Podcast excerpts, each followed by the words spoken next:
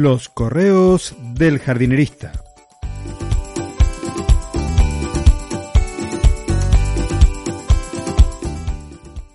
En el episodio de hoy, 50 perros por metro cuadrado.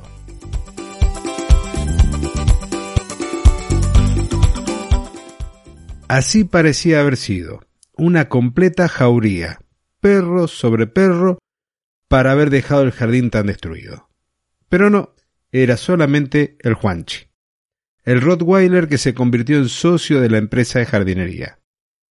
Ya te he contado sobre él, ¿te acordás?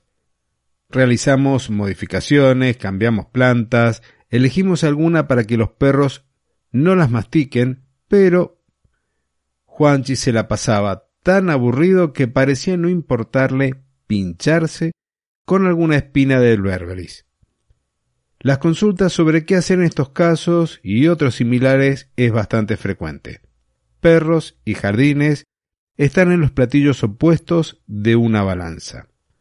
Si se trata de razas pequeñas es más fácil manejarlo, pero a medida que el tamaño aumenta, las dimensiones del jardín deberían hacerlo también.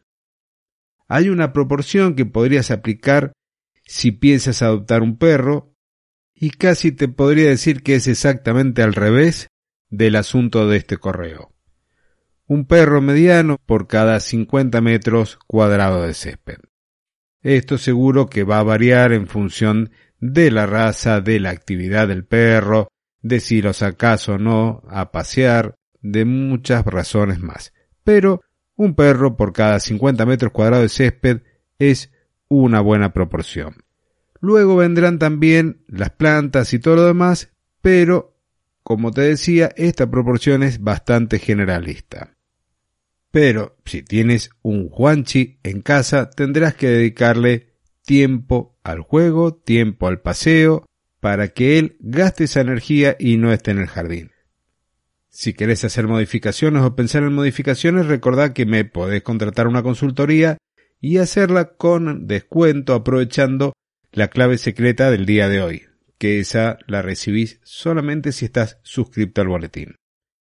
Y ahora sí, ¿qué me gustaría que te lleves como aprendizaje de este episodio?